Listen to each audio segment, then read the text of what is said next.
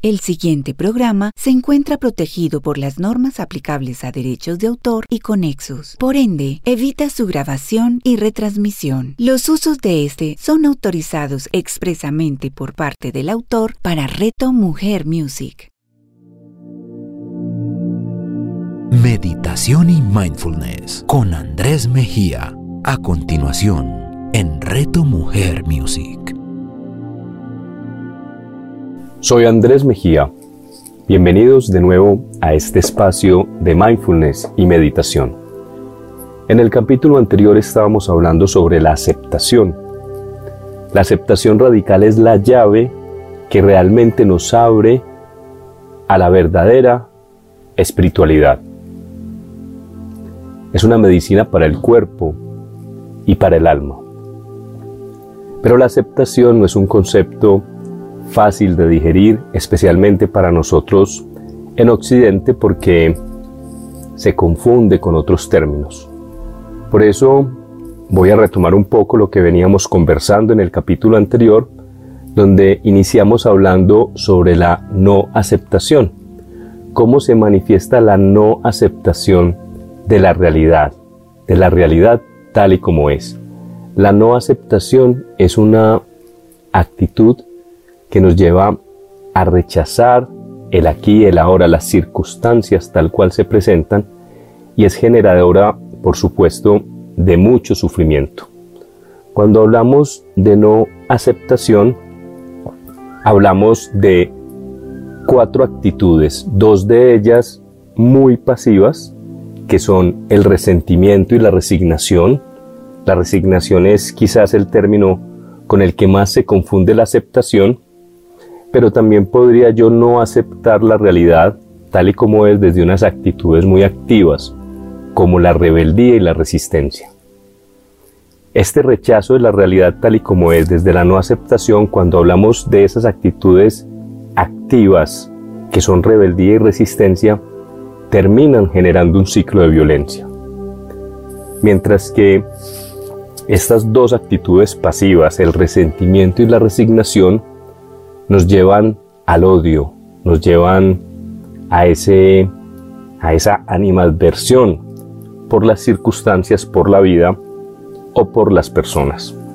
Sin embargo, si esas actitudes, cuando por supuesto se presenta la realidad y queremos modificar la realidad, entonces podríamos hablar de que se podría generar una rebeldía y una resistencia desde la aceptación. Y quizás ustedes se pregunten cómo podría ser esto, y un ejemplo clásico y muy importante es el ejemplo de Gandhi. Gandhi en su concepto de no violencia y en su deseo de liberar a la India de la colonia británica, pues invitaba a sus seguidores no a odiar a los ingleses, sino a demostrarles que ellos tenían la capacidad de autogobernarse.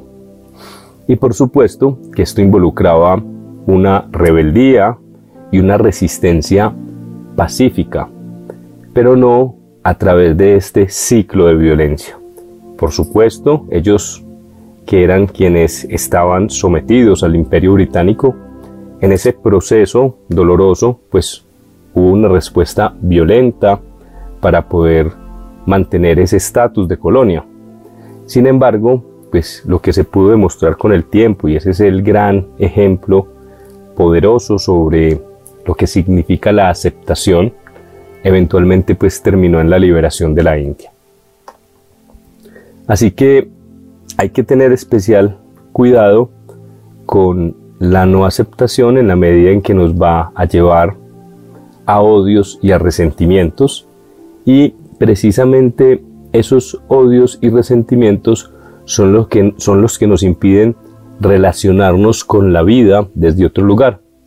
En ese sentido podríamos decir que la resignación es un lugar de llegada, no hay nada más que hacer, me quedo sin energía, tiro la toalla, en cambio la aceptación es un lugar de partida.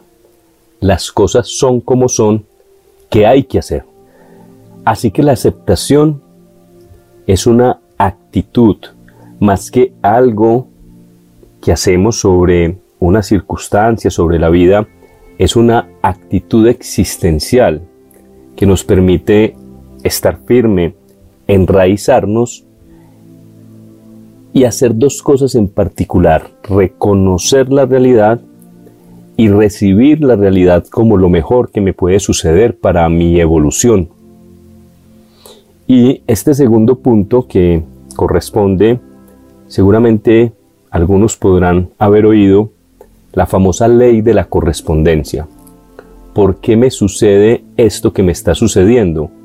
Porque te corresponde.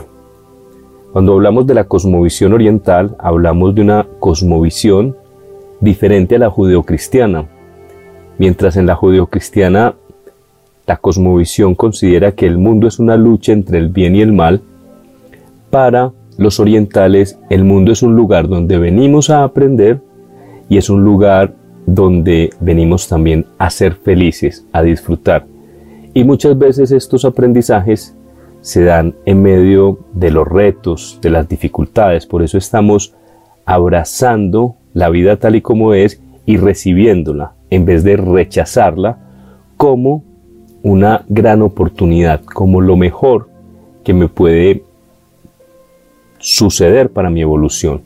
Por eso sería bueno preguntarnos de dónde viene etimológicamente la palabra aceptación. Y la definición de aceptación es recibir voluntariamente lo que se da o se ofrece. La aceptación de la realidad es entender que la realidad es un presente, es un regalo. Y como les decía, esto que está ocurriendo es lo mejor que me puede ocurrir. Pero la realidad es que estas palabras suenan muy bien, pero lo difícil es encarnarlas. Ahí es donde está esta sabiduría que hay detrás de la meditación y que por eso les he dicho que la aceptación es una herramienta que me permite acceder al estado de mindfulness, al estado de paz, de serenidad, de sosiego, sin la práctica de la meditación. Por supuesto que con esto que les estoy diciendo no significa que debamos abandonar la práctica. Pero lo bonito es que la aceptación es para todas las personas, para todo el mundo, diferente de sus prácticas espirituales, diferentes de sus contextos y diferentes de su historia y de sus culturas. Entonces, la pregunta importante es cómo podemos ir encarnando la aceptación. Lo primero es que después de reconocer y recibir la realidad sin rechazarla, podríamos hablar que no aceptación es igual a resistencia, entonces es el punto en que nosotros buscamos y debemos dar una respuesta. Esa respuesta podría ser una acción o muchas veces un silencio. Desde las culturas orientales, y esto nos cuesta entender, ¿no? Pero es un concepto muy interesante, ellos a veces afirman que la mejor acción es la que no se realiza. Y cuando hablamos de acción, para que realmente la aceptación surja efecto y se conserve, es una acción que, esté, que tiene que estar libre de esa espera búsqueda de un resultado en particular. Es lo que podríamos llamar desapego. El desapego es fundamental en el concepto de aceptación. Por eso es que la aceptación es una actitud digna, es una actitud que engrandece a todas las personas. ¿Cierto? Cuando se instala la aceptación en nuestra vida, nos lleva a sentir lo siguiente, que incluso yo los invitaría a que se lo repitieran mentalmente. Es como esa actitud existencial que nos lleva a entender y a comprender que todos los seres, que todos los acontecimientos de nuestra vida están ahí porque nosotros los hemos convocado. Depende de nosotros que decidamos hacer con estas circunstancias. La aceptación nos empodera. La aceptación nos permite dar esa respuesta y la idea es que la demos desde una comprensión. Y esa comprensión es la que les quiero empezar a compartir. haciendo así como una especie de anatomía del ego y del espíritu. Usualmente cuando nos acercamos a la vida espiritual aparecen dos palabras muy puntuales que no sé qué tan familiarizados puedan estar con ellas, pero constantemente estamos hablando de ellas, del ego y del ser, del espíritu. En general, nosotros la gran mayoría del tiempo nos movemos muy desde el ego. Esto tiene, por supuesto, incluso unas bases biológicas, neurológicas.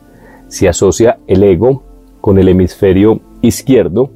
El hemisferio izquierdo es el territorio del ego, es donde nosotros construimos un personaje, una personalidad, a ese personaje, esa personalidad que a veces confundimos con nuestro verdadero yo, con el ser, con el espíritu, lo hemos denominado ego.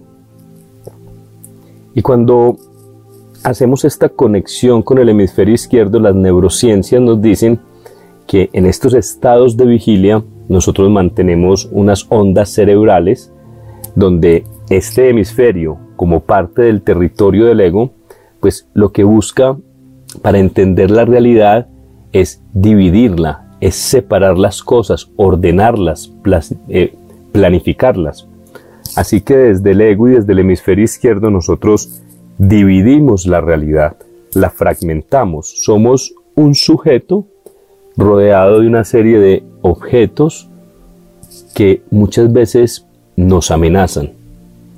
Desde este hemisferio y desde el ego, usualmente estamos pensando más en términos del pasado y del futuro para poder sobrevivir y nos marca muchísimo la emoción del miedo. Aquí nuestra gran motivación es la carencia. Adolecemos de cosas que queremos ir consiguiendo a través de este mundo. En ese sentido, las tres funciones básicas del hemisferio izquierdo, incluso del ego, es juzgar, controlar y reaccionar. Y si nos miramos y nos evaluamos un poco, usualmente nosotros nos estamos moviendo usualmente desde el juicio, tratamos de controlar la vida, el presente, y nuestra actitud es una actitud muy reactiva, reaccionamos a las diferentes circunstancias. Esto no está mal, esto no lo estamos evaluando de bueno o de malo, sino que estamos haciendo pues esa anatomía de cómo podemos entonces o cómo usualmente funcionamos desde el ego y cómo podríamos funcionar desde el espíritu. Para que podamos entender esto aún mejor, podríamos considerar que nuestra vida es como un vehículo y ese vehículo puede ser conducido por el ego o por el ser o por el espíritu. Cuando el ego está conduciendo nuestra vida, pues se conduce con mucha autonomía, hace caso omiso a lo que pueda pensar o sentir el ser. De hecho, muchas veces se habla que el ser o la conciencia permanece dormido. Por eso estamos hablando del despertar de la conciencia. En este caso, el ego se maneja por su propia cuenta y en ese proceso de juzgar, de controlar, de reaccionar, pues se conecta con las emociones más superficiales. Y cuando hablamos de reaccionar emocionalmente, usualmente hablamos de angustia, de agresión o de ausencia. Cuando hablo de ausencia es que cuando las situaciones no son como nos gusta que sean y nos duelen, pues actuamos con ausencia, con indiferencia. Prefiero no ver eso, prefiero hacerme el loco, prefiero no enfrentar, confrontar, recibir la realidad tal y como es. La pregunta entonces que quiero que se hagan es, ¿quién es el piloto de nuestra vida. Usualmente nos vamos a dar cuenta que en un principio, casi siempre, nuestra vida la está piloteando el ego y por eso vemos al otro desde nuestro propio interés. Vemos al otro a veces como un potencial enemigo. Muchas veces nos movemos con respecto a la vida, con las personas que nos rodean, desde la defensa, desde el ataque, desde la justificación, cuando nos movemos desde el ego, el verbo es tener y lograr. Y aquí aparece la lucha. Y estamos muy acostumbrados a la lucha. Les comentaba la vez pasada que en esos saludos cotidianos que nos damos, ¿cómo estás? En la lucha. Y esto es algo que nos ha llevado a la desconfianza. En este movimiento del ego la aceptación no existe. Es más una mirada en términos de lo que me conviene o no me conviene y si afecto a los otros, es problema del otro. Que se defienda. A través de este comportamiento que es tan común en nosotros, terminamos atrofiando la realidad. No vemos la vida como es, sino que vemos la vida como somos. Lo conversábamos desde el capítulo de las emociones. Así que al atrofiar la realidad, pues caemos en el egoísmo y vivimos mucho desde la culpa y desde el rencor. Esta culpa y este rencor van a ser claves para cuando hablemos de cómo podríamos dejar de vivir desde el ego, desde la lucha, desde la resistencia, desde la resignación, desde la rebeldía, desde esto que nos genera tanto sufrimiento para poder encarnar la aceptación. Entonces en ese sentido es súper importante recordar, y lo vamos a retomar ahora, pues estas emociones en donde hay mucho miedo al futuro y tendemos a tomarnos las cosas personalmente. Así que vamos entonces a hablar un poco del hemisferio derecho. A nivel de neurociencias podríamos hablar de que el hemisferio derecho es el territorio de la conciencia, es el territorio del ser, de la espiritualidad. Esto que les estoy contando, ustedes pueden corroborarlo en una famosa charla de TED de Jill Ball Taylor, que es una neuroanatomista de Harvard, que les contaba la vez pasada y los invito de nuevo a ver esta charla, que ella tuvo un derrame y se le inundó totalmente el hemisferio izquierdo del cual acabamos de hablar y empezó a tener una vida y una experiencia exclusivamente desde el hemisferio derecho.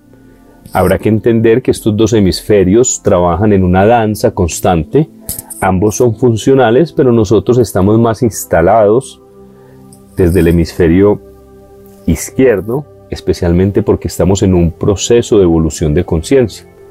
Cada vez que vamos expandiendo, despertando la conciencia, nos vamos instalando más en este hemisferio derecho y es muy posible que nuestra vida decidamos que no la maneje el ego, lo ponemos de copiloto. El ego es importante, tiene unas funciones nobles, como les decía, nos cuida, pues esta función de juzgar, de reaccionar, de, de controlar muchas veces, pues eventualmente nos ha llevado como especie humana a tener este rol que estamos desempeñando en el planeta. Pero miren que con todas estas emociones tan superficiales como la angustia, como la agresión, como la indiferencia hacia el mundo, entonces terminamos haciendo daño alrededor e incluso atentando contra nosotros mismos sin darnos cuenta.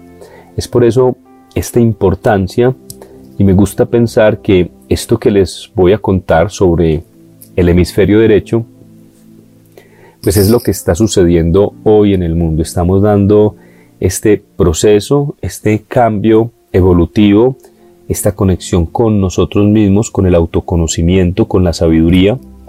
Y por eso cada vez queremos hablar más de el modo ser.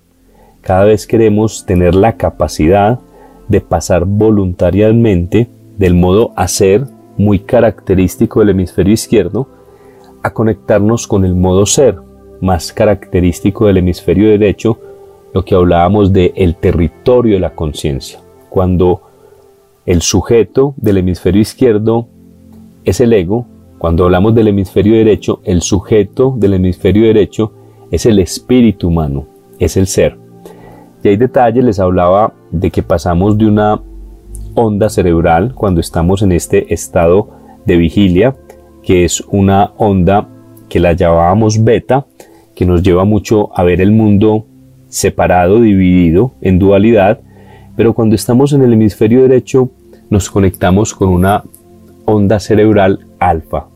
En ese sentido hay una comunicación con el espíritu, una comunión, hay una conciencia de unidad, hay una integración. Abandonamos el egoísmo y abandonamos el miedo y en este hemisferio es donde nos conectamos con el amor, con el nosotros, nos sentimos parte de un todo y es el hemisferio que está más atento al presente, al aquí, a la hora y nos lleva a vivir, por supuesto, desde el amor, desde la plenitud.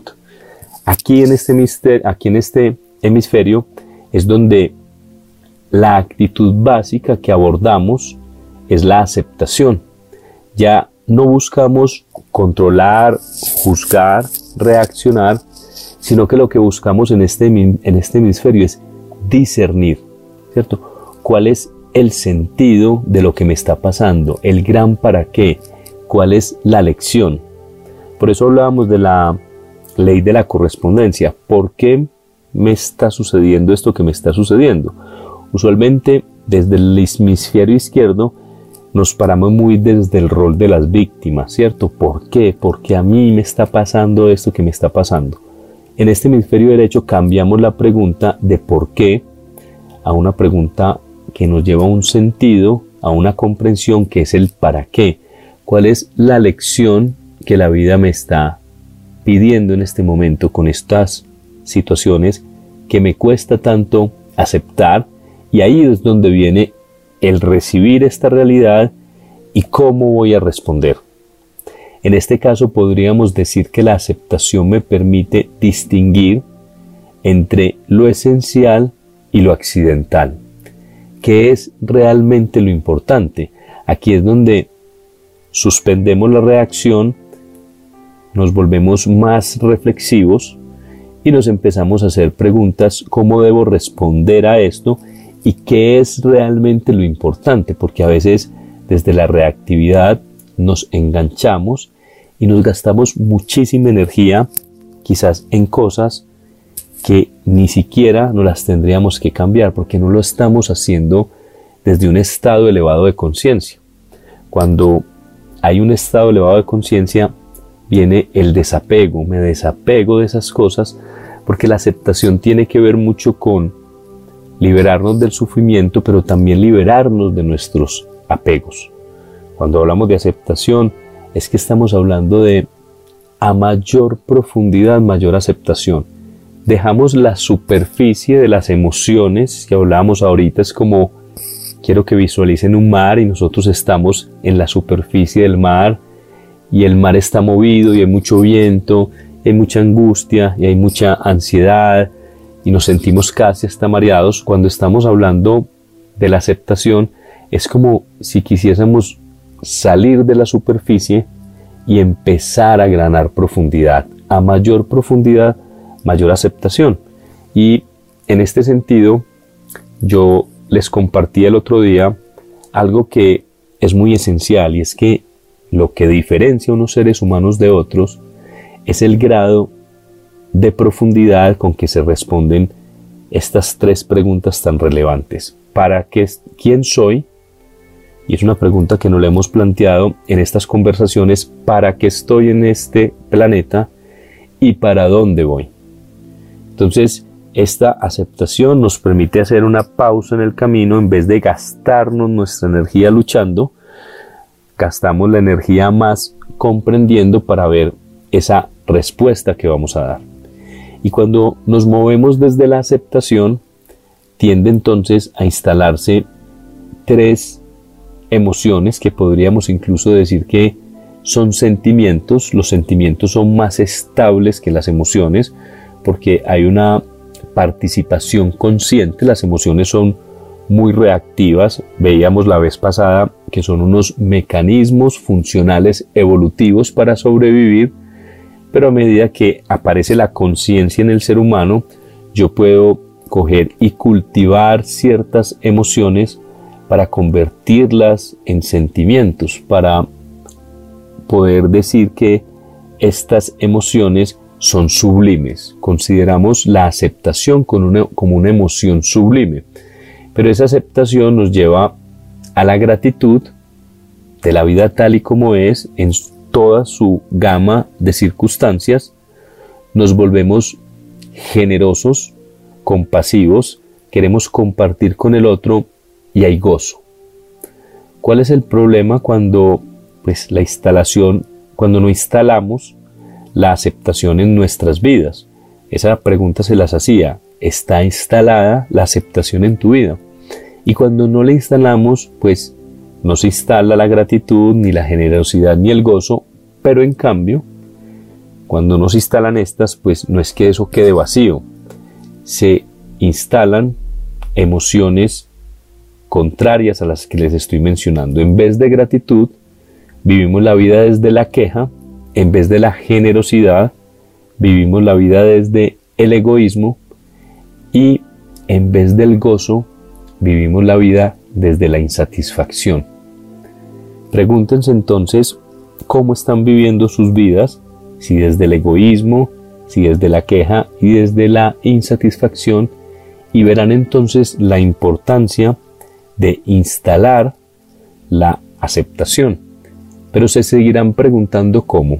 Uno de los cómo, ya lo he mencionado, pero iremos a los principios que van a ser mucho más claros. Por el momento, el desapego y el perdón son elementos claves para instalar la aceptación, porque si no hay perdón, pues yo seguiré lleno de culpas y de resentimientos y el perdón será un tema que hablaremos con mucho detalle en algún momento, pero podríamos hablar de que el perdón me permite liberar a un prisionero para darme cuenta que ese prisionero soy yo.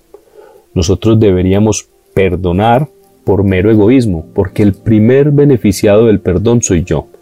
Pero a veces pensamos que junto con la aceptación, perdonar es aprobar al otro, perdonar es no querer ningún tipo de justicia, y ahí es donde se confunde la aceptación. Yo puedo perdonar y aún hacer justicia. Yo puedo aceptar, pero no necesariamente aprobar aquello que estoy aceptando. Yo puedo aceptar que el hambre existe en el mundo, y hacer todo lo que esté en mis manos para combatirla, pero nada gano negándola, porque muchas veces lo que hacemos es negar la realidad. Entonces es mejor aceptarla para hacer algo y esa aceptación no significa que yo la esté aprobando. Muchas veces creemos que cuando aceptamos algo lo estamos aprobando o de nuevo que cuando aceptamos algo nos estamos resignando.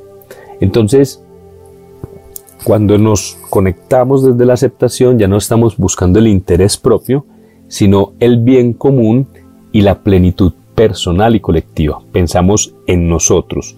Ya no estamos en esa situación egoísta en la que nos movemos desde el hemisferio izquierdo.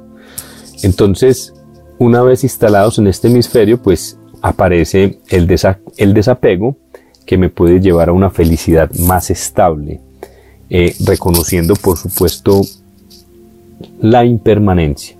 Para desapegarnos es muy importante y muy esencial recordar lo que el budismo y el mindfulness constantemente nos está pidiendo que no ignoremos, que tengamos presente. Todo está cambiando, todo es impermanente. Por eso el apego también podríamos mencionarlo como aferramiento.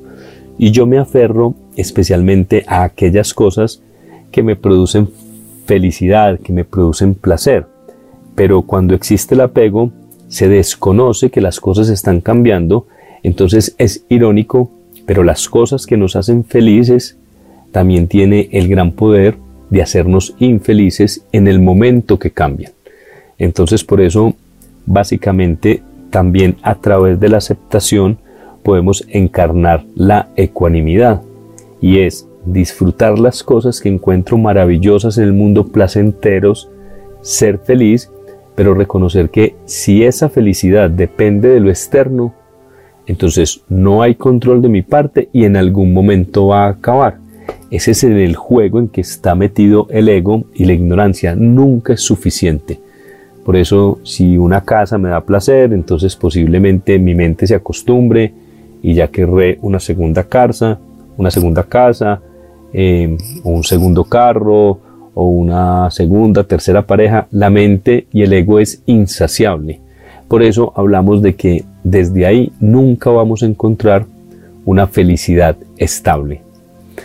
Por eso, en este recorrido que hemos venido haciendo a través del mindfulness y la meditación, pues es muy importante desarrollar esto que hemos llamado conciencia testigo u observador.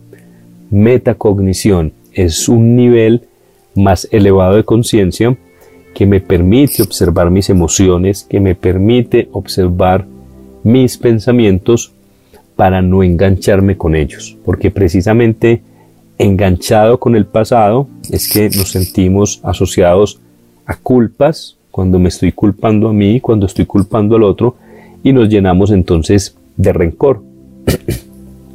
Por eso les mencionaba que el ego es un buen copiloto, me informa qué está pasando en la realidad, pero seremos nosotros quienes desde el ser, desde nuestro verdadero yo, podemos tener entonces más control sobre la vida.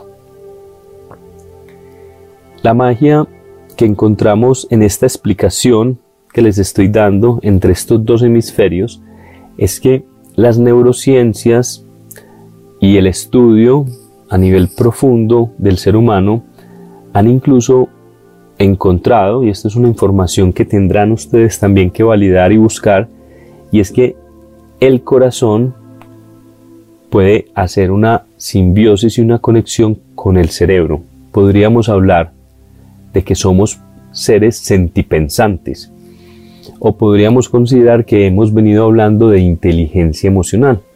Y aquí estamos hablando más que de inteligencia emocional, de la inteligencia del corazón. Este hemisferio derecho en esta danza con el izquierdo puede hacer una conexión con el corazón para buscar algo importantísimo, que es la coherencia.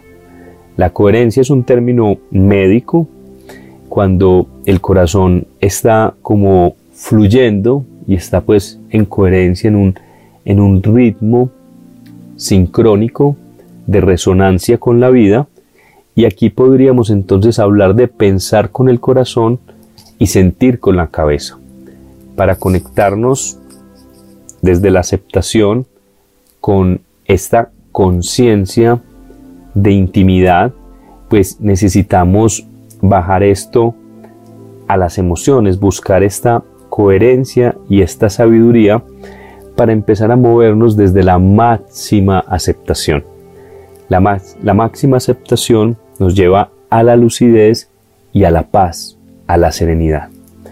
Entonces voy a suspender este capítulo de hoy para que podamos conectarnos dentro de ocho días y poder continuar con este tema tan apasionante desde los principios de la aceptación radical, porque hay unos principios bellísimos que sé que les van a encantar y por supuesto voy a profundizar un poco más en las dificultades, de forma tal que podamos reconocer en nosotros, para todos aquellos que me están escuchando, cómo podemos avanzar en este camino espiritual y podríamos entonces decir que nos estamos es afinando, estamos afinando todos los ingredientes que nos constituyen en ese proceso de conectar que lo pretende el mindfulness y la meditación, mente, cuerpo, corazón, espíritu.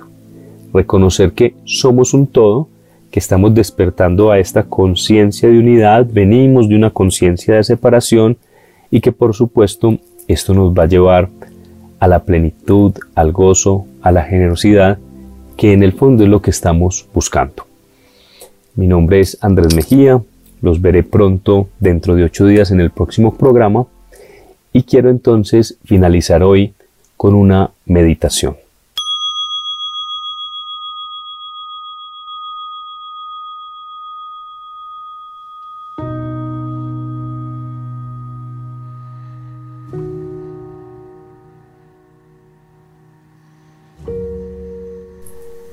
Invito entonces a cerrar tus ojos en el mundo exterior para abrirlos en el mundo interior.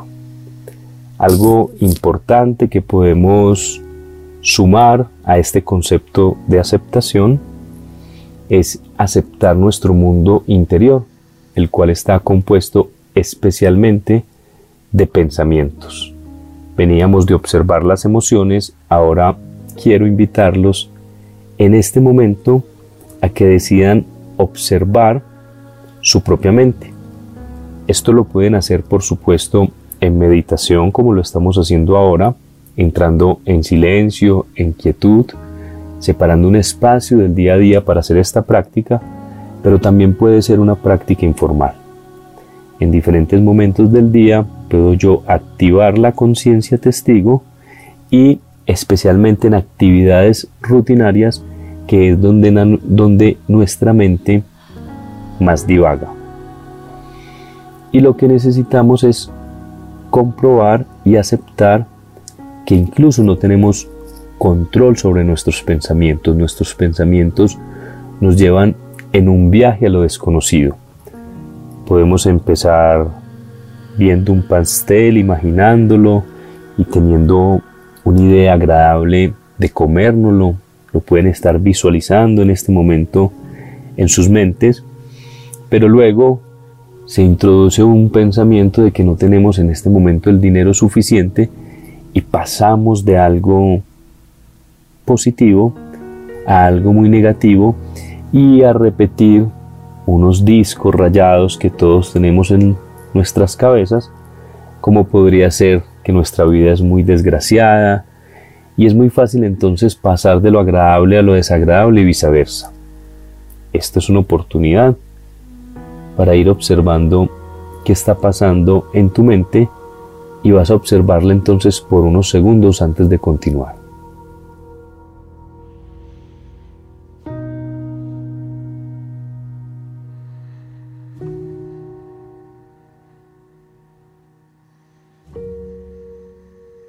Quiero entonces que observes que en este diálogo interno existen dos aspectos que tienden a ser recurrentes y que conforman este diálogo. Unas veces son los temas y muy asociados quizás a lo más reciente que, pueda estar sucediendo en tu situación vital. Eso tienden a ser los temas. Si tuve una ruptura con mi pareja, si no tengo trabajo, en este momento quizás la pandemia. ¿Cuáles son esas cosas, las cosas que tengo que hacer hoy o que debí haber hecho, las conversaciones pendientes? Todo eso podríamos clasificarlo como temas. Pero también quiero que piensen en patrones. ¿Qué es un patrón? Es esas cosas de mi diálogo interno en relación conmigo mismo. ¿Cómo me hablo? ¿Qué pienso de mí? ¿Qué me digo?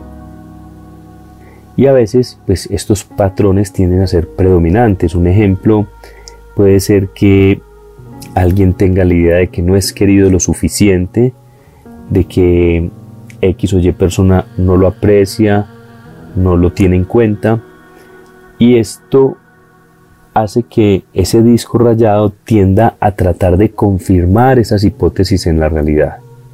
Por eso es tan importante en este instante que sepas empezar a observar a la distancia tanto estos patrones y temas como si fuesen unos niños que juegan en un parque lleno de energía. Pero nosotros usualmente lo que hacemos en el día a día es fundirnos con estos temas y con estos patrones creer que los pensamientos son la realidad. Los pensamientos son solo pensamientos, no son la realidad. Por eso, estos patrones y estos surcos de recorrerlos una y otra vez terminan haciendo que transitemos constantemente por estos surcos. Cuando nos elevamos, cuando elevamos este nivel de conciencia, entonces podemos en algún momento tener la opción de tener unos pensamientos más propios, más deliberados incluso combatir esos patrones y esos temas, pasar de el diálogo interno involuntario a un diálogo interno más voluntario, más edificante. Entonces te voy a dejar otros cuantos segundos para que te des la oportunidad de elegir eso que quieres para tu vida desde unos pensamientos más elevados, desde unas declaraciones, desde unos decretos que hoy quieras tener en especial.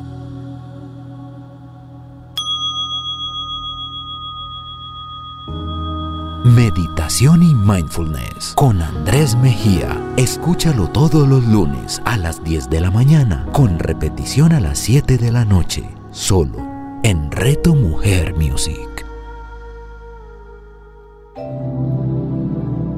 Nuestra realidad cambia a medida que descubrimos nuevas facetas e ideas. Lo que hoy es magia, mañana será corriente. Soy Carlos Arturo Hidalgo Martínez, presidente de la Asociación Colombiana de Reiki. Hablaremos de Reiki, de la sanación, del bienestar en Reto Mujer. Hablemos de Reiki con Carlos Arturo Hidalgo. Escúchalo todos los martes a las 9 de la mañana, con repetición a las 6 de la tarde, solo en Reto Mujer Music. Colores del Alma es un espacio para compartir temas de tu poder interior. Cada entrega nos ayudará a encontrar las herramientas para inspirarnos y darle más sentido a nuestras vidas. La alquimia escondida detrás del color, la conexión con el propósito del alma y diferentes alternativas para que vivas en inspiración. Soy María Clara Villamil, artista e inspiradora de vida. Los espero para compartir este espacio de alegría y conexión. Colores del Alma con María Clara Villamil. Escúchala todos los martes a las 11 de la mañana, con repetición a las 8 de la noche, solo en Reto Mujer Music.